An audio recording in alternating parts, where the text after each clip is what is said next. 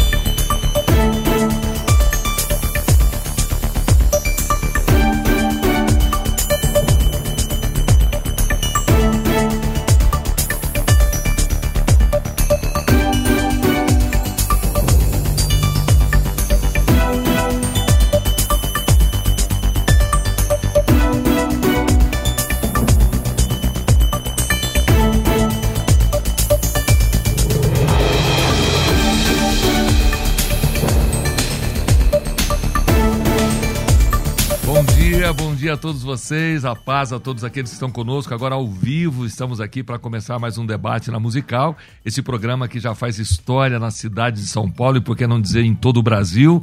E hoje você tem a a dificuldade de ter a mim como apresentador. Eu já sinto aqui a falta do meu amigo, do meu irmão, pastor César Cavalcante, e realmente faz muita falta o pastor César, mas eu estou aqui com muita alegria para trazer para vocês mais um programa de debates onde nós vamos tratar de um assunto que para mim é muito importante. O arbítrio do homem pode influenciar na salvação? Essa pergunta que você pode responder, pode ou não, sim ou não. E você pode chamar aqui na enquete do dia através do Instagram arroba FM Rádio Musical, ou no WhatsApp, Rádio Musical da F, ah, na WhatsApp da Musical, que é 984849988, está aí na sua tela para quem está nos assistindo. Não esqueça do 11, 11 984849988 e você pode fazer aqui a sua participação também, mandar o seu áudio, participar desse programa que é feito para todos vocês terem também condições de participar. Então, ao vivo sempre é mais pesado, não é gravado, é ao vivaço aqui. Nós vamos juntos e eu tenho a honra de receber aqui como convidados para tratar do assunto o arbítrio do homem pode influenciar na salvação? Pastor Elias Soares, um amigo de muitos anos, que eu tenho o prazer de chamar de amigo. Ele é pastor da Igreja Assembleia de Deus, Ministério do Ipiranga, autor e escritor de sete livros. Ele divulga os seus trabalhos através das mídias sociais e você já pode, naturalmente, já anotar aí, Pastor Eli, PR Elias Soares Oficial. Ele é consultor teológico e atende diariamente na sua livraria que é conhecida por muita gente, livraria do Pastor Elias. Pastor Elias Soares, paz do Senhor. A paz do Senhor, Pastor João Barbosa, é um prazer imenso poder estar juntamente com um amigo, como ele já disse, de muitos anos, irmão na fé, já estivemos na igreja dele há muito tempo atrás, quando ele tinha lá o programa de TV, né? Exatamente. E hoje estamos tendo esse privilégio de poder participar aqui desta programação maravilhosa. Já quero de imediato mandar um beijo para minha esposa, irmã Débora Soares, para minha filha Miguel Soares, para o Davi e para todos os nossos amigos e irmãos do canal PR Elias Soares Oficial no YouTube. Oh, gostei. O YouTube. Yes. e do outro lado da mesa nós temos aqui a alegria de receber o pastor Ricardo Fukuzawa. É, tem que ser é, Fukuzawa, tem que ser bom para falar. É ministro da Igreja Presbiteriana do Brasil, a nossa querida IPB, e atualmente pastoreia a primeira igreja presbiteriana em Itaquá é professor do Instituto Presbiteriano Alto do Tietê há cinco anos na disciplina de Educação Cristã, também é licenciado em Pedagogia, é bacharel em Teologia pelo Seminário Presbiteriano Reverendo José Manuel da Conceição, mestre e doutorando em Letras pela Universidade Presbiteriana Mackenzie. E é muito, muito bom receber o pastor Ricardo aqui. Pastor Ricardo, tudo bem? Tudo bem, muito, muito bom estar aqui. Fale um é, pouquinho mais João, próximo do microfone. Muito bom estar aqui, Pastor Elias. Eu quero também agradecer a audiência, você que está nos ouvindo, nos carregando no carro, ouvindo em casa. Quero também mandar um abraço aí às igrejas presbiterianas do Alto Tietê, que com certeza devem estar também acompanhando o nosso programa. E eu fico muito honrado por poder estar aqui para poder contribuir com um pouco da igreja presbiteriana ao vivo, nos debates, nesses círculos que nós precisamos sempre enriquecer. Né? A ideia é que Deus deu pastores para que a igreja possa crescer. E nós, é quando verdade. contribuímos para um debate de ideias, nós fazemos a igreja crescer, estamos cumprindo o mandato de Deus. É, e, e, esse é o grande segredo, é nós entendermos que o debate é simplesmente para nós entendermos melhor, analisarmos as ideias, as visões, que somos todos grandes amigos e muita gente, quando pensa em debate, pensa que é uma briga, e não é uma briga de forma nenhuma. Nós estamos juntos, às vezes temos pensamentos diferentes, interpretações diferentes, mas de maneira nenhuma deixamos de nos respeitar e de nos amar, deixamos de crer que nós estamos caminhando em direção aos céus. E eu quero começar aqui. Uh, perguntando ao pastor Elias, que está conosco e sempre está aqui na musical, já é conhecido de todos nós, uma pessoa que sempre está tratando com respeito ao reino de Deus, um grande estudante das Sagradas Escrituras, pastor Elias Soares. O arbítrio do homem pode influenciar na sua salvação? É, logicamente que sim, ele pode. É, quando tratamos de livre-arbítrio, é, por uma própria definição da teologia reformada calvinista, o livre-arbítrio é a capacidade de você agir ou fazer algo que seja contrário à sua própria natureza. É, Adão, por exemplo, foi criado com esse livre-arbítrio. Capítulo 2 de Gênesis, versículo 16 e 17, o Senhor propõe para Adão dizendo o seguinte: De toda árvore do jardim comerás livremente, mas da árvore do conhecimento do mal, dela não comerás, porque no dia em que dela comeres, certamente morrerás. Portanto, nós temos uma proposta de liberdade de escolha, e quando Adão pecou, ele pecou de tal maneira que o seu arbítrio foi totalmente comprometido. A gente chama isso de depravação total. Não houve uma área do homem que o pecado não atingiu. E atingiu, inclusive, também o seu arbítrio, que ficou comprometido em todas as suas áreas. Mas isso não significa que ele foi totalmente aniquilado, até porque é, Deus foi ao encontro de Adão. Nós, por exemplo, como arminianos, somos acusados de defendermos a salvação pelo livre-arbítrio, a salvação pelas boas obras, sermos semi-pelagianos ou sermos pelagianos. Não. Acreditamos que a iniciativa sempre está com Deus, mas da parte do homem existe uma resposta. Então, ao contrário da leitura calvinista, nós somos é, sinergistas. Eles são monergistas que entendem que tudo é da parte de Deus e o homem não tem nenhuma participação. Nós acreditamos que Deus toma iniciativa, mas você deve responder sim. Então eu acredito que o arbítrio, pela graça de Deus, a graça preveniente, é, ele foi reabilitado no, ali no Éden, de modo tal que o homem pode tomar decisões. Isso é tão verdade, por exemplo, que ele pode tanto influenciar para você ser salvo, como nós vemos, por exemplo, em Apocalipse capítulo 22, versículo de número 17, a oferta ela é dada pelo Espírito Santo e pela igreja chamando o pecador. E quem quiser, receba de graça da água da vida. E esse verbo quiser vem do grego telo. E telo significa determinar, designar, escolher e está na voz ativa, de modo tal que a pessoa não sofre influência externa, mas ele toma suas próprias decisões. E ele também pode influenciar na perda da salvação. Não somente é, para você receber a salvação, como para você perder a salvação. E a prova disso é Judas Iscariotes, que era salvo e depois perdeu a salvação por conta do seu livre-arbítrio. Não porque Deus quis, não porque Deus determinou, mas porque ele mesmo tomou essa decisão de perder a sua salvação. Bom, é, a sua colocação bem fundamentada, colocando a maneira que o senhor vê de maneira muito clara e, e naturalmente se afirmando como arminiano. Arminiano. Você tem uma defesa clara e para quem não está chegando aí agora, para quem não tem essa profundidade de conhecimento teológico, Armínio é um discípulo de, de, de Calvino que debate algumas das teses e, e, é muito importante nós lembrarmos que o que nós estamos tratando aqui é com respeito à maneira de entender se o livre-arbítrio ou o arbítrio do homem pode influenciar na salvação. Então, numa forma muito simples, sim, pode interferir. Sim. O homem pode perder a salvação por sua decisão, é o que afirma aqui o pastor Elias Soares, e eu tenho aqui ao meu lado que vai trazer sua maneira de ver, sua colocação. Pastor Ricardo, o que, que o senhor nos diz? Muito bem. Eu queria, antes de explicar, é, só dar uma palavra para os internautas. Eu vi a página do nosso programa e gostei muito das, dos comentários dos últimos debates. E eu peço para vocês que estão acompanhando pela internet, tenham um pouquinho de paciência. Existem alguns conceitos que tanto o pastor Elias quanto eu iremos trazer que vão beneficiar a igreja. E a ideia é que a gente não exaure eles aqui, não tem como, mas que você possa é, pegar como semente.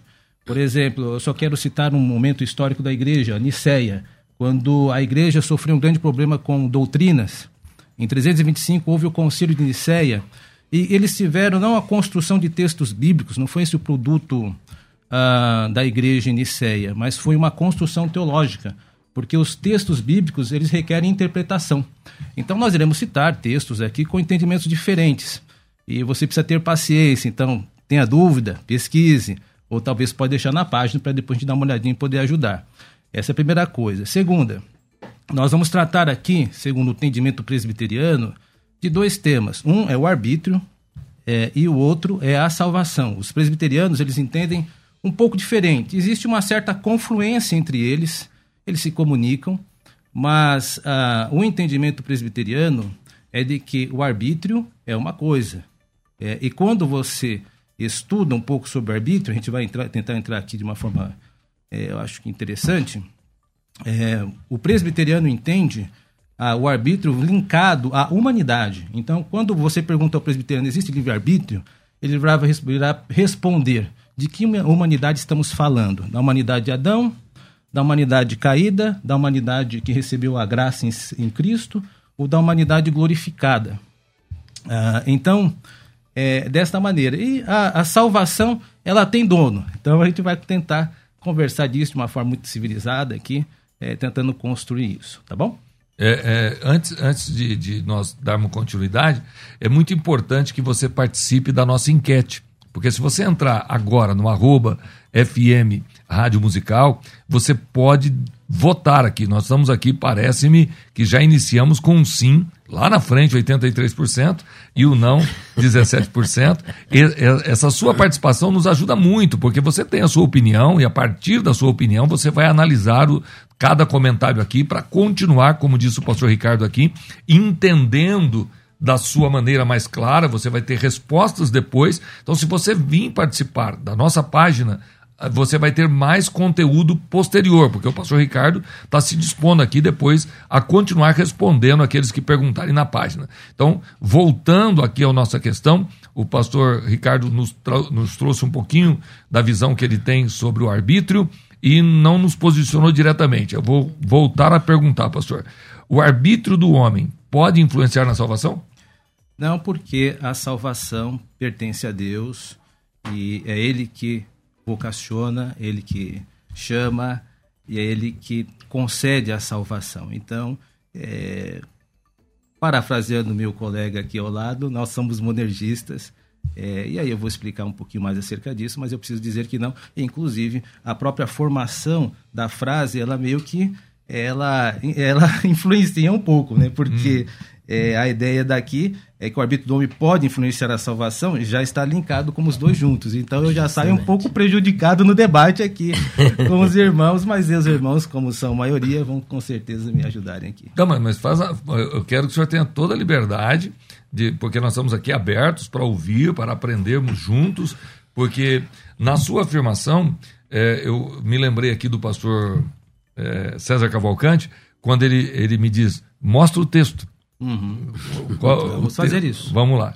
Ah, sobre a salvação, o senhor tem clareza que sim, uhum. não, que, que, não, que o homem não pode influenciar eh, na sua salvação através do seu livre-arbítrio. Se Isso. ele é salvo uma vez, salvo para sempre. Se ele não é salvo, não adianta ele insistir, é isso? Exatamente. Para ser um pouquinho mais claro, é, uhum. como foi pedido, o homem, naturalmente dispensação, ele não possui livre-arbítrio. Então não tem como alguma coisa que ele não tem influenciar a salvação. Entende? Certo. O que, que o senhor me diz, pastor Elias? É, como eu já pontuei, eu apresentei alguns textos mostrando que esse livre-arbítrio ele foi restaurado. Nós não entendemos que o livre-arbítrio do homem ele é, digamos assim, pleno como era na época de Adão. Adão tinha um livre-arbítrio pleno, porque ele não conhecia o pecado, não tinha uma velha natureza. Hoje o homem ele conhece o pecado, ele tem uma velha natureza, mas isso não significa necessariamente que ele não possa responder ao chamado divino. E a prova concludente, cabal, incontestável, insofismável, refragável, indubitável, é, desta verdade absoluta e dessa nossa assertiva, nós podemos concluir a partir do texto de Gênesis, capítulo 3, versículo 8 Adão, depois do pecado, perceba que é o que nós defendemos e continuamos. O homem não busca Deus, o homem não realiza sua salvação, e isso parte de Deus, mas o homem precisa responder afirmativamente. Então, quando Deus vem ao encontro do homem, o que é que Adão responde? Ele responde positivamente: Ah, eu ouvi a tua voz soar no jardim. Se partimos do pressuposto de que ele estava morto em seus delitos e pecados, absolutamente, que ele não foi restaurado com a chegada de Deus, ele não poderia. Só um minutinho, sim. Interrompendo, ele, ele até o momento não tinha sido restaurado. Nesse não. momento que ele ouve a voz, ele ainda está totalmente distante quando da restauração. Deus, quando vem ao encontro dele, já vem com um propósito de restauração. Uhum. E Deus o chama. E quando ele chama, Adão entende que é Deus, reconhece a voz de Deus. Segundo ponto que eu queria é, focar é que Caim ele é fruto desse relacionamento de Adão e Eva já pós pecado, né? depois do pecado.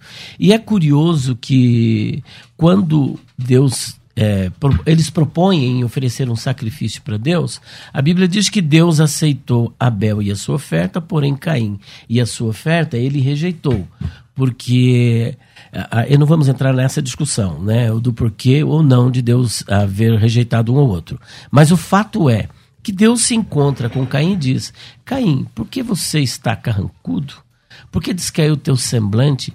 Se fizeres o bem, não é certo que você serás aceito? Eu quero atentar para a palavra hebraica que aparece aqui no texto é, de Gênesis, capítulo 4, versículo 7, que é Iatav. Iatav significa fazer bem, fazer o que é bom. É, que vem de tov, tov é bom. Iatav é fazer bem. A segunda palavra que ele diz é o seguinte: olha, é, o pecado já a porta, mas a ti compete dominá-lo. E esse dominar, nós anotamos aqui, olha, dominarás do hebraico é machal. E machal significa domínio, governo, exercer domínio. A pergunta que fica é: será que Deus brincou com Caim? Será que Caim então não tinha liberdade de escolha, de fazer o bem, de dominar o seu ímpeto? Porque Deus afirma que ele tinha essa, essa possibilidade. E agora, quando nós dissemos que ele não tinha essa liberdade, parece-me que nós nos confrontamos com a verdade divina, com aquilo que Deus disse. E é bom lembrar que seja Deus verdadeiro e todo homem mentiroso. Portanto, há liberdade da parte do homem, sim. Apocalipse capítulo 22, versículo 17. Se quiser você receberá da água da vida. O verbo grego é telo, é querer na voz ativa, tomar decisão, poder de escolha. E tem outros textos que nós vamos também tentar construir a partir do texto grego e a partir do texto hebraico, mostrando esta liberdade que realmente há uma sinergia da parte do homem, que se essa sinergia não houver, esta salvação pode ser perdida ou ela não poderá ser ganha. Pastor Ricardo? Muito bem, muito boa exposição. É, eu acho que eu concordo com Elias em parte, e acho que é interessante, ele já sabe qual que é a parte, que é a parte de Adão pecou, mas o nosso entendimento é que quando Adão pecou, ele morreu, na é verdade. Houve uma morte espiritual, porque o entendimento da morte espiritual para nós é que houve a quebra de relacionamento com Deus. Então todo homem morreu uh, naquela situação. E ele, desde então, o homem ele uh, não tem mais o livre-arbítrio. Porque aí eu tenho alguns textos como minha memória já falha um pouco, eu tive que trazer aqui anotado, tá bom? Por exemplo, existem vários textos, para não cansá-los, vou citar apenas alguns que eu creio que sejam mais é, é, eloquentes nesse momento. Por exemplo, 1 Coríntios 2,14. Ora, 1 o homem, Coríntios 2,14. 2,14. Isso. Ora, o homem natural não aceita as coisas do Espírito de Deus, porque lhes são loucura e não pode entendê-las, porque elas se discernem espiritualmente. E o clássico Efésios 2:5, e estando nós mortos em nossos delitos, nos deu vida juntamente com Cristo. Então todos nós morremos em Adão, uh, quando ele, como nosso representante, eu sou um aliancista também, além Cabeça de federal, ele cometeu esse pecado e infelizmente com ele todos nós herdamos tanto a morte quanto a culpa, né? Nós tivemos uma dupla herança aí é, morte espiritual, porque nós estamos separados de Deus, e culpa, porque Deus nos vê legalmente com isso. Então, por isso, é, esses são os textos bíblicos da questão da morte. Agora, nós entendemos e, que não há condições do homem responder a Deus. É Deus que precisa dar a salvação. E aí eu entro com textos clássicos, é, é, por exemplo, Jonas 2,9. A Deus pertence a salvação. Então a salvação é da economia de Deus, não é da nossa economia. É, assim também como Apocalipse, um texto belíssimo, Apocalipse capítulo 7, verso 10, que diz que a salvação, mais, mais assim, ao nosso Deus que se assenta no trono e ao Cordeiro pertence a salvação.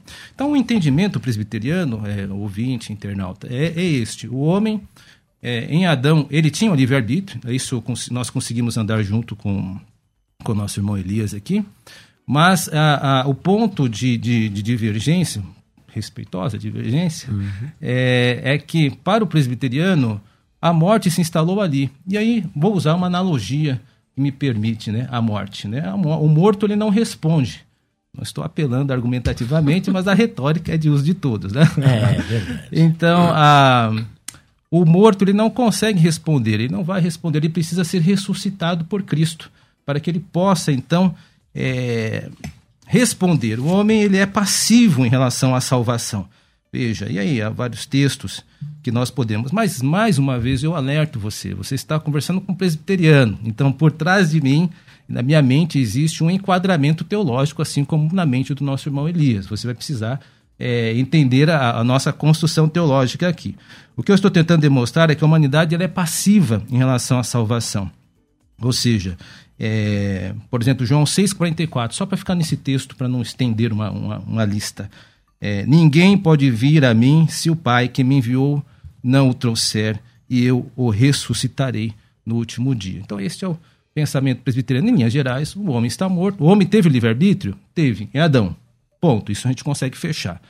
É, a partir daí, o homem não tem mais o livre-arbítrio porque ele está em estado de morte. Ele precisa ser despertado por Cristo, por meio da regeneração, e aí então ele é ah, dotado da habilidade de responder a Deus. Até então é passivo. Então a ideia de que o homem, é, que, a, que a salvação pertence a Deus, é que se Deus não nos despertar, se Deus não nos trouxer, não fazer com que a sua voz seja ouvida, nós por nós mesmos não ouviríamos. E, e é importante ressaltar aqui que, que o pastor Ricardo falou algumas vezes que ele é presbiteriano, mas essa não é uma, uma corrente teológica somente da presbiteriana, certo, pastor Ricardo? É, eu falo assim porque eu estou no meu quintal, né? É. é. mais fácil falar isso, porque se eu puxar toda a cristandade, é. eu vou sair perdendo, porque você tem a teologia luterana, você tem a teologia arminiana, você tem a teologia. Tem inúmeras teologias. Né? Uhum. Quando alguém pergunta, você é, teólogo, você é teólogo? Eu sou teólogo formado pela igreja presbiteriana. Porque assim fica mais fácil até para a pessoa rastrear. Por exemplo, eu sei que os irmãos são sábios, sabe que eu estou falando por, de, é, por detrás de mim uma confissão, que é a confissão de Westminster, junto com seus símbolos de fé. E eu, como ministro presbiteriano, eu estou a, a, aliado a esse entendimento, que é, é de domínio público, né? Se você quiser conhecer um pouquinho mais acerca disso, você precisa ir nos símbolos de fé. Todo pastor presbiteriano coerente precisa respeitar os símbolos de fé. Então eu estou fazendo simplesmente um eco. Por isso que eu estou me reportando à presbiteriana, não por uma questão de altivez e arrogância, não é isso. Não, não, não. É mais pelo para, para poder situar vocês, né? Como os presbiterianos, existem alguns batistas e, e mesmo outras linhas de pensamento podem, vez por outra, é, resvalar em alguns conceitos. Por exemplo, o pastor Elias comentou algo que, em parte, nós andamos, até Adão. Depois uhum. dali que nós divergimos um pouco. E, e é muito importante para quem está conosco participando que você também traga a sua opinião através também do nosso WhatsApp. Você pode tranquilamente é, falar diretamente conosco. Nós temos aqui alguns ouvintes que já se manifestaram. A Clide Sampaio, ela diz assim: a predestinação dos eleitos ou daqueles que são salvos, nega-se que Deus predestine alguém para o inferno desde a eternidade, sem qualquer consideração de suas próprias decisões de livre-arbítrio? Então, é, é uma, eu acho que é mais uma pergunta do que uma afirmação. O Daniel Ramos diz: assim como os anjos de Deus tiveram a escolha de se rebelar contra ele e seguir Satanás, assim ele permite o homem tomar esta mesma decisão. De novo, é mais uma afirmação. Aqui, a, a Ellen Ayara diz: A paz do Senhor, lá de Rondônia, Porto Velho, ela diz assim: Sou membro da Igreja Batista Reformada de Porto Velho. Vamos lá, vamos ver o que diz Rondônia para nós. Ela vai trazer algo que vale, vale pontuar, um texto bíblico, que é Romanos 9, do 15 ao 20, ela usa a, a versão NVI, pois ele disse a Moisés: Terei misericórdia de quem eu quiser ter misericórdia e terei compaixão de quem eu quiser ter compaixão. Portanto, isso não depende do desejo ou do esforço humano, mas da misericórdia de Deus, pois a Escritura diz ao Faraó: Eu o levantei exatamente com esse propósito, mostrar em você o meu poder e para que o meu nome seja proclamado em toda a terra. Portanto, Deus tem misericórdia de quem ele quer e endurece a quem ele quer, mas algum de vocês me dirá: então por que Deus ainda nos culpa? Pois quem resiste à sua vontade? Mas quem é você, ó homem, para questionar a Deus? Acaso aquilo que é formado pode dizer ao que formou, por que me fizeste assim?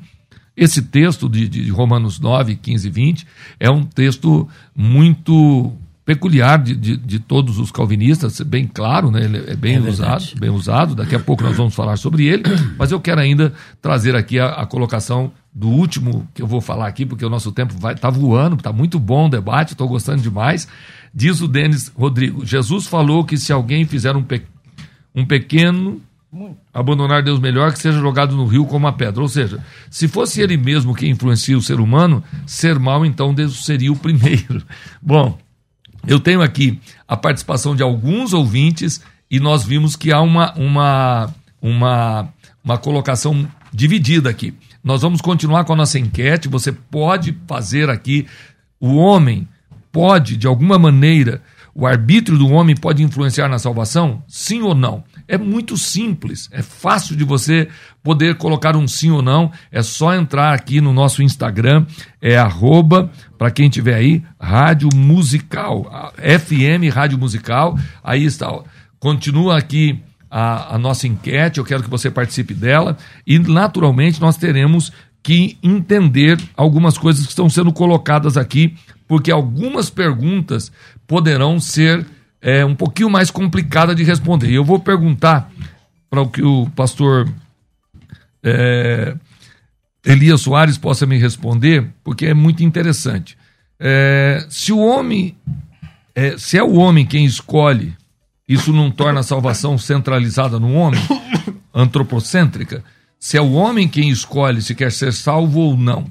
Isso não acaba transformando é, o homem de alguma forma antropocêntrico? O que, que o senhor me diz? Eu responderei à pergunta do pastor, mas antes eu preciso responder aos questionamentos que ele levantou, né? Porque claro, ele claro. levantou várias, várias questões que eu acho que precisam ser Vamos é, lá. consideradas aqui, né? Ele disse, ele falou sobre a morte espiritual, que o homem está morto e o morto não responde, e nós entendemos, acho que até aí nós andamos, caminhamos juntos.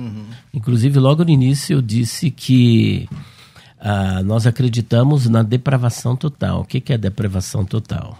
Ela é depravação em toda a sua extensão, mas não em toda a sua profundidade. Ou seja, o homem não se tornou tão mal quanto poderia ser. Essa é uma definição que calvinistas e arminianos é, entendem. Então, essa questão aqui eu não vejo como. Então segura aí que, que eu, vou- eu preciso chamar um Blake. Tá ok? E nós chegamos a um acordo aqui, uau! chegamos a um acordo bem, mas você vai continuar respondendo. Eu quero que o pastor Elias, logo depois do, de um rápido break, o senhor vai continuar aí nas suas considerações daquilo que foi colocado pelo pastor Ricardo. Nós vamos para um rápido break, vira aí, já voltamos. A Musical está de aplicativo novo. Entre na loja de aplicativos do seu celular e baixe a nova versão. Tem sempre novidades e o melhor conteúdo da sua Musical FM para você ouvir em qualquer lugar do Brasil e do mundo, a qualquer hora. Musical FM 105.7. Mais unidade cristã. Quero falar com você que está sofrendo porque está perdendo a visão, a visão está embaçando. Às vezes a pessoa fez, faz sete meses que já fez 60 anos, e aí a visão vai embaçando, né, Betão? É verdade, E aí velho. tem que trabalhar com óculos. Faz uma vaquinha aí. Tem que trocar o óculos o tempo todo. Às vezes está chegando a hora aí, daqui um ano, meio, metade do ano, tem que ir lá fazer a renovação da CNH, e aí tá com medo, meu Deus, agora vai ter que usar óculos, como é que vai fazer? Você já percebeu que a gente nunca toma remédio nenhum para a saúde dos olhos? Qual foi a última vez que você usou um colírio? Para ajudar, para lubrificar, para melhorar? Então tá bom. Eu quero fazer um desafio a você. Faça um tratamento com o lever da Eleve e você vai ver a diferença na sua visão. Solta aí, Rafa. Fiz a cirurgia da catarata do olho esquerdo. E aí eu fiquei sem enxergar nada após a cirurgia. E eles me disseram que eu precisava fazer uma segunda cirurgia para reparar o erro que tinha aco- acontecido. Mas eu comecei a ver a propaganda e eu tive o interesse de tomar o lever, né? A partir do segundo mês eu já tive uma boa diferença na visão. Comecei a ver cores, vultos. Eu conversei com a minha médica, expliquei do problema e ela falou que para eu não fazer a segunda cirurgia, já que eu estava começando a enxergar bem melhor. Hoje, seis meses depois, eu já enxergo 70%, com certeza enxergo a vida mais leve. E se você também quer fazer esse tratamento, me chama agora no telefone. O telefone é 011 4750 2330 e peça o seu lever. 011 São Paulo 4750 2330 4750 2330 4750 2330 e peça o lever da Eleve, a saúde dos seus olhos em boas mãos. Faça um teste.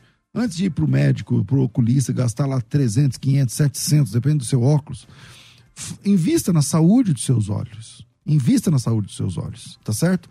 Às vezes, depois você vai precisar do óculos, eu não sei. Mas muitos casos nem precisa. Então, chama aí no, é, 011 São Paulo 4750 2330. Você está ouvindo Debates, aqui na Musical FM. Ouça também pelo nosso site www.fmmusical.com.br Ninguém ensina a gente a pregar. Ninguém ensina a gente a pregar. Você vai para a igreja, se converte, começa a caminhar ali e tal, e você admira um pastor, o jeito que ele prega, o jeito que ele fala. Você admira uma missionária tal, um missionário Y, o presbítero tal, o professor da escola bíblica e tal. E aí chega uma hora que é a sua vez. O pastor te dá uma oportunidade, nunca é para pregar a mensagem toda, final, né? Que a gente chama a mensagem principal do culto, mas às vezes abrir o culto, né? Ter ali uma oportunidade de 10 minutos, 5 minutos, 15 minutos. Eu me lembro da minha primeira vez, foi muito complicado. o desespero que dá. Eu sei que eu falei tudo que eu sabia na Bíblia, meu amigo, sem tema, sem nada, e tudo que eu sabia na Bíblia dava uns quatro minutos, mais ou menos. E aí eu falei tudo que eu sabia e terminei alegre, fervoroso, e falei, bom, agora tem que ler outras coisas, porque essas já foi. Então, a próxima oportunidade eu vou ter que falar coisas diferentes. Mas ninguém ensina a gente a pregar. Pensando nisso, surgiu a escola de pregadores. A Escola de Pregadores é um projeto, uma iniciativa da Faculdade Bethesda que vai capacitar homens e mulheres na área da pregação. Se você tem chamado para a, parte estratégica da obra de Deus, para a parte da pregação, então você precisa, a Escola de Pregadores é para você. Dentre os assuntos tratados na Escola de Pregadores, uma coisa muito legal, o caminho da pregação. Qual o caminho de uma boa mensagem pregada no púlpito. Onde ela começa? Ela começa na oração, no joelho, né? Começa no louvor, começa na leitura bíblica, começa na leitura de livros, né? ouvindo outros pastores. Quando é que começa? E, e, e, quando você recebe uma inspiração, qual é o caminho da inspiração até chegar no púlpito? Tudo isso você vai aprender na escola de pregadores. Sermões, né? Como é que se divide um sermão? Quantas partes tem um bom sermão? O pessoal fala muito, hoje em dia está na moda. Ah, eu mesmo sou muito fã também da, da pregação expositiva. Mas quem é pastor de igreja local sabe a necessidade de um bom sermão, um bom sermão é, temático. Às vezes o pastor está tá sentindo, Deus está colocando no coração do pastor que está na hora de falar sobre oração. E aí você não precisa ficar preso a um texto para falar sobre oração, você pode ficar preso a um tema e usar vários textos. É, geralmente a gente chama isso de culto de ensino, culto de doutrina, culto de, de instrução bíblica e tal. Então, aqui na escola de pregadores você vai aprender tudo isso no passo a passo, tá? Passo a passo. Escola de pregadores é um dos cursos mais pedidos da Faculdade Teológica Bethesda, tem milhares e milhares de alunos que já se formaram e outros milhares que estão se formando. Para você entrar nesse curso, presta atenção. O curso custa é, 10 de 99, 990, o marketing fala assim, para não falar que é mil, você fala que é 999, beleza? Tá, como é que vai funcionar aqui? Você vai pagar menos da metade, acho que 60% de descontos, então você vai pagar 400 reais. Esses 400 reais, acho que também não é 400, é 399, para você não pensar que é 400, eles falam 399, beleza. Esses 400, você vai parcelar em quantas vezes você quiser. Ah, eu quero fazer 10, eu quero fazer em 12, para ficar bem pouquinho por mês, tá certo? Para isso, precisa me chamar agora no WhatsApp para fazer a sua inscrição. 9 9007 6844 011 São Paulo 9 9007 6844. Fala que estava ouvindo aqui o programa ao vivo, que você vai ter de mil reais por 400 e, e parcelar do jeito que você puder. 9 9007 6844. É isso aí. Você está ouvindo Debates, aqui na Musical FM. Ouça também pelo nosso site www.fmmusical.com.br.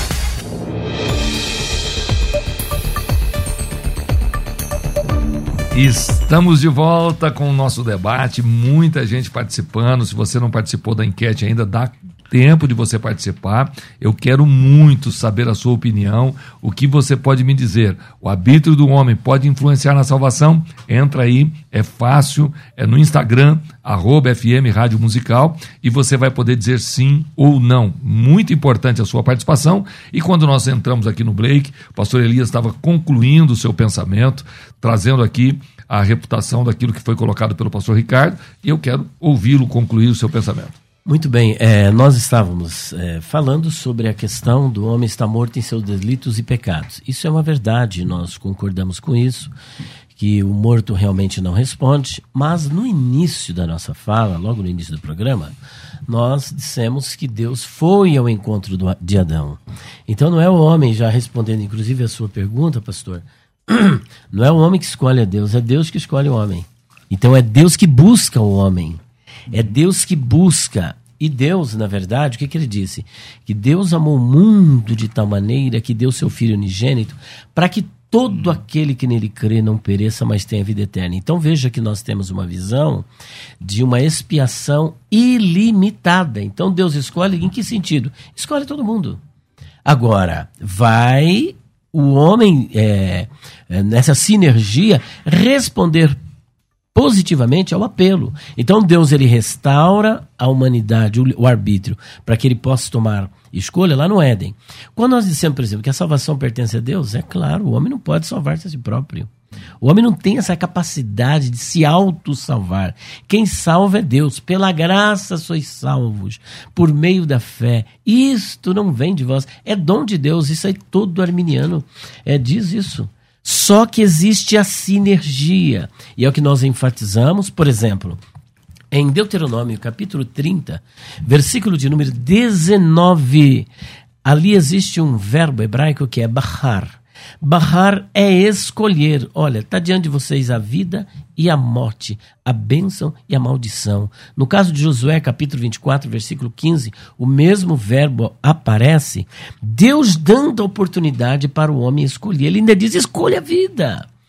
Em Apocalipse, como nós já apresentamos, capítulo 22, versículo 17, e quem quiser, e repetimos, o verbo ali é telo, Telo é escolha, é uma iniciativa que parte do homem, está na voz ativa. É ele que toma iniciativa, é designar, escolha, determinar, querer em voz ativa, determinar por minha própria vontade.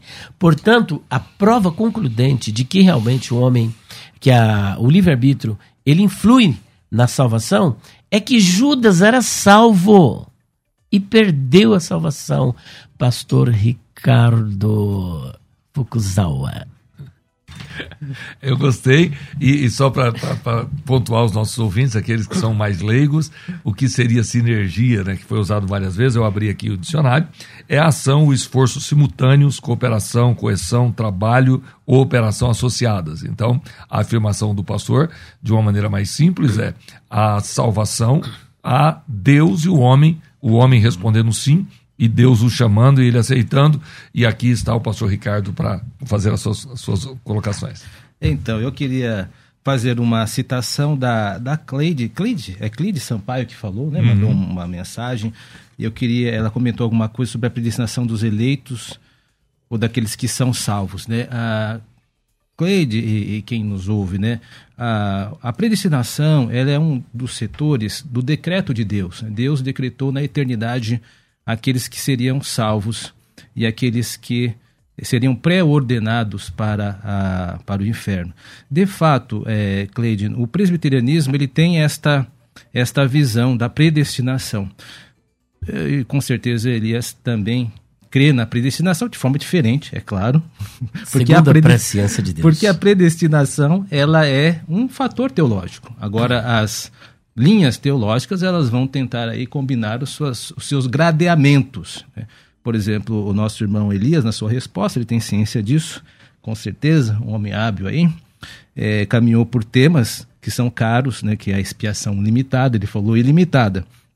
O, é, o, ele acredita que Jesus Cristo, deixa eu ver se estou traduzindo correto, me corrija em tempo, é, que Deus possibilitou a salvação de todos, isso, de né? todos. Isso. Por exemplo, se você perguntar para um presbiteriano, vai dizer que não, mas é até, até um nome teológico, que é a, a expiação limitada. Nós temos esta diferença. Nós cremos que Deus, é, apenas aos escolhidos, aos eleitos, ele dará a salvação. Nós entendemos que a salvação não está disponível a todos, está disponível apenas aos eleitos que vão responder à vocação geral. O que é vocação geral? Deus chama a todos. Aí nosso irmão Elias passou por vários textos. Deixa eu pegar só o texto de Mateus 11. Vinde a mim, vós todos que estáis cansados e oprimidos. É um chamado geral. É um chamado. O presbiteriano entende que Deus, de forma legítima, ele chama a todos. Mas aqueles que ah, responderão são apenas os eleitos. Né? Esta é uma pequena diferença. Então, nós presbiterianos convivemos com esse texto, com esse paradoxo. Né? Nós aceitamos o paradoxo. Deus é honesto, é legítimo no seu chamado, é, mas quem vai responder é aqueles que ele habilita pelo seu espírito. Né? Por exemplo, nós não, eu teria dificuldade em relação a Judas, porque é, Judas é uma figura bastante emblemática é, ele, ele foi designado para aquele papel, né? ao mesmo tempo que Pedro, lá em Atos 2, diz: para isso Deus designou, segundo o desígnio, Judas entregou a Cristo. Ah, em João 17, na oração sacerdotal, Jesus, diz: eu, eu defendi a todos, guardei todo mundo. Eu só não guardei Judas porque ele é o filho da perdição, para que se cumprisse as escrituras. E tem, então outros personagens é, não foram privilegiados né, com a questão da salvação, como Esaú, que foi odiado por Deus. Né? Deus disse, eu odiei Esaú, por exemplo. É, tem a questão de Judas. Tem a questão de outros personagens que vão surgir é, para demonstrar o desagrado divino, como Faraó, é, Caim, que é chamado filho do maligno. Então, estes nós não entendemos que foram salvos em nenhum momento. Eles podem ter apresentado alguns traços é, comuns dos salvos, que isso é possível. Tem a parábola da semeadura, que fala que as pessoas que ouvem a palavra ficam contentes, a beça, mas aí eles acabam se apostatando, né? Então é assim que o presbiteriano entende, minha querida Cleide. Eu espero não ter tomado muito tempo. Não, não, nós estamos aqui para ouvi-lo. Elias. Muito bem, é, pastor. É, a Bíblia não disse que Jesus não guardou as Judas. Olha, vamos ler o texto? Acho que é muito interessante aqui. Perdoe-me de fazer esse contraponto. Por favor. É que a Bíblia deixa aqui uma posição diferente. Capítulo 17 de João, uhum. versículo de número 12. Olha aqui. Está escrito assim: ah, Estando eu com eles no mundo, eles quem? Os doze. Certo? Estando eu com eles no mundo, ele está falando aqui a respeito dos doze. Eles no mundo, guardava-os. Aqui ele não excetua Judas, em teu nome. Tenho guardado aqueles que tu me deste e nenhum deles se perdeu, senão o filho da perdição, para que, as para que a escritura se cumprisse. Então ele não disse que não guardou Judas. Eu guardei todos que tu me deste. Por exemplo, Judas foi dado por Deus. Ele foi escolhido por Jesus. Isso o Dr. Valdir Carvalho Luz, que tinha uma obra publicada muito pela. Boa, muito boa obra publicada pela editora Casa, né? Uhum. Que é a editora saudosa presbiteriana, né? Hoje a cultura cristã. Ele tem um Novo Testamento interlinear onde ele trabalha esse verbo grego uhum. mostrando a sua escolha, a sua preferência e que Jesus depois de ter orado, estado com eles, e ele ainda diz em João 6:70: Não escolhi eu vós os doze. Então veja que ele não faz essa acepção. Ele escolheu. O verbo ali é o mesmo, tanto para para um quanto para outro, os doze. Não obstante, um de vós é um diabo. Aí alguns querem transformar, porque disse é um diabo, então ele era um predestinado ao inferno. Mas é interessante que o mesmo ele disse a Pedro. Quando Pedro disse a Jesus assim: Senhor, não permita que tal sofrimento te ocorra. Ele disse: Para trás de mim, Satanás, falou para Pedro. Agora, o fato dele ter dito isso para Judas transforma ele em um filho do diabo e do inferno, então teria que transformar também Pedro, porque a mesma expressão foi dirigida a Pedro. Agora, é curioso que a, a expressão filho da perdição trata-se de um hebraísmo muito comum no pensamento hebraico. Por exemplo, alguém que andava na desobediência, filho da desobediência. Alguém que andava é, nas boas obras, filho da luz. Essa, Jesus, por exemplo, é chamado de filho de Davi quando na verdade a distância entre Davi e Jesus é de mil anos, portanto, trata-se de um hebraísmo. Que Judas era salvo, e aqui eu vou terminar a minha fala, e não dá nem para trabalhar essa questão do ódio de Esaú, que ódio aqui é outro, é, é, trata-se de outro hebraísmo. Odiar, o verbo aqui é missel. Missel é escolha, né? Preferir um em detrimento do outro para uma proposta de ficar na linha messiânica. Aqui não é soteriológica, não é eleição é, soteriológica, né? Eletiva, mas é uma eleição com o propósito de colocar alguém numa linha messiânica, como foi o caso de Jacó. E Faraó é discutível, dá um debate. Eu tenho um debate lá com, com um pastor presbiteriano também, na RIT. Agora eu quero é, finalizar com esse texto de Mateus 19, pastor é, Ricardo, Isso. que diz assim: olha. E já, que Pedro diz, ó, então Pedro tomando a palavra, disse-lhe, em nome dos apóstolos: Eis que nós Deixamos tudo e te seguimos. Que receberemos? E Jesus disse-lhes: Em verdade vos digo que vós, ó, nós e vós, que me seguistes, e esse verbo aqui está no auristo, mostrando um, uma ação completa no passado. Quando na regeneração na palingenesia, por ocasião do retorno glorioso de Jesus, vós que, olha só, vós que me seguis, quando na regeneração o Filho do Homem se assentar no trono da sua glória, também vos assentarei sobre doze tronos para julgar as doze tribos de Israel. Ora, para que Judas pudesse, para que essa promessa se cumprisse, Judas precisava estar presente e ser ressuscitado. Agora, por que, que ele não foi ressuscitado? Porque ele se perdeu. Porque ele se apostatou, como Pedro denuncia em Atos dos Apóstolos, capítulo 1, 16 e 25. Apostatando-se da fé, ele perde esse privilégio. Tanto é verdade que só houve uma outra eleição é, entre o, no Colégio dos Doze, porque Judas se perdeu, ele se apostatou. Depois, é, por exemplo, Tiago morreu e não houve um substituto. Mas de Judas houve porque ele se perdeu e precisava de alguém para sentar, sentar num desses doze tronos que Jesus prometeu. Então isso é prova, porque será que Jesus, sabendo que ele era um perdido, ainda ia prometer as, um trono para ele? Acontece que a promessa de Cristo é, enquanto Judas estava salvo, enquanto Judas estava salvo, a consideração era uma. Depois que ele se perde, aí é outra. Onde desliga ele, Ricardo? Não, eu, eu, vou deixar o Elias falar porque uh, um momento atrás ele foi muito respeitoso e deixou eu falar também. E acho que.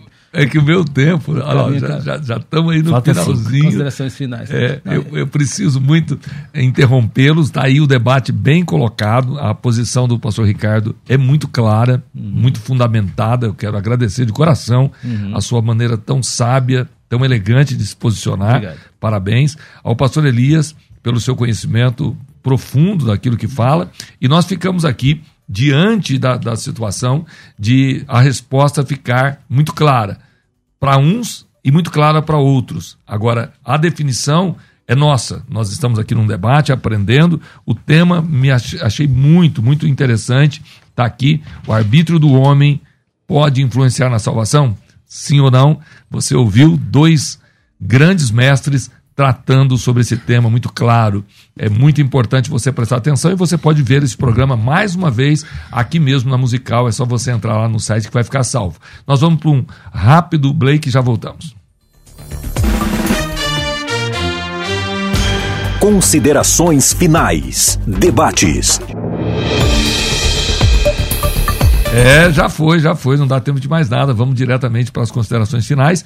Pastor Ricardo suas considerações finais. Primeiro eu quero agradecer à audiência por você ter é, estado conosco até agora. É, ouça novamente as argumentações, elas foram de fato de alto nível. Agradeço muito ao debatedor também aqui, Elias, que é, trouxe bastante questões para que nós pudéssemos repensar, refletir e tudo mais. Eu também procurei trazer da mesma altura alguns argumentos. São duas grades de pensamentos. Você precisa analisar as duas com detimento, procure as biografias que foram sugeridas tanto por Elias quanto por mim, é, aprofunde. É, o debate é este, que você possa crescer. Essa é a utilização do debate. Eu acho que, da minha parte, eu agradeço muito pela mediação do nosso pastor João e, como é, pastor presbiteriano, é, eu, eu, estimulo você a, a ler a, a Confissão de Fé de Westminster, Catecismo Maior de Westminster e o Breve Catecismo, que são as posições é, presbiterianas acerca desses temas. Eu não vou me alongar muito, porque o, o, debate encerrou, mas qualquer coisa, manda um recado pelo post, eu vou estar olhando. Eu também tenho um Instagram, Fukuzava 2022, eu não sou candidato, tá? É só para situar no ano. Então, qualquer dúvida, nós estamos aí dispostos a poder te ajudar e a elevar cada vez mais a qualidade do nosso debate. Muito obrigado. Muito obrigado, um prazer muito grande recebê-lo aqui, uma honra muito grande. Pastor Elias Soares. Agradeço imensamente, agradeço também ao pastor Ricardo Fuzawa pela sua forma respeitosa de nós dialogarmos, ao pastor João Barbosa e ao grande programa aqui de debates. E eu quero aproveitar para falar um pouco, que eu trouxe aqui algumas obras, nosso dicionário de palavras, expressões, interpretação e curiosidades bíblicas, com quase 1.200 páginas. Trabalhamos aqui etimologias de palavras, etimologia de nomes de pessoas, rios, vales, montes, deus, deuses, direito é, romano na Bíblia, teologia, um pouco de predestinação e livre-arbítrio. Fora isso, nós trabalhamos aqui a vida após a morte, o estado intermediário. O homem é uma alma, ele tem uma alma. A, pará a passagem do rico e Lázaro era uma parábola, era uma história real, não era? São quase 500 páginas com 130 questões. E temos aqui o volume 3, é, onde nós trabalhamos a questão sobre Gênesis 6.2, quem eram os filhos de Deus em Gênesis 6.2, o que a mulher de Jó disse para ele, quase eh, 312 páginas, Jefté sacrificou sua filha, quem foi Maria Madalena, de onde veio Deus, e esse outro livro. Estas obras todas custam quase 800 reais. Hoje você levará todas elas por 430 reais, com frete grátis para todo o Brasil. Só o dicionário custa 360. Hoje você leva tudo por 430. 0 operadora 11 9 4626 mil. 0 operadora 11 9 4626 mil e 0 operadora 11 9 4901 6633. Uau, bora, vamos terminar, vamos para rápida resultado final da enquete.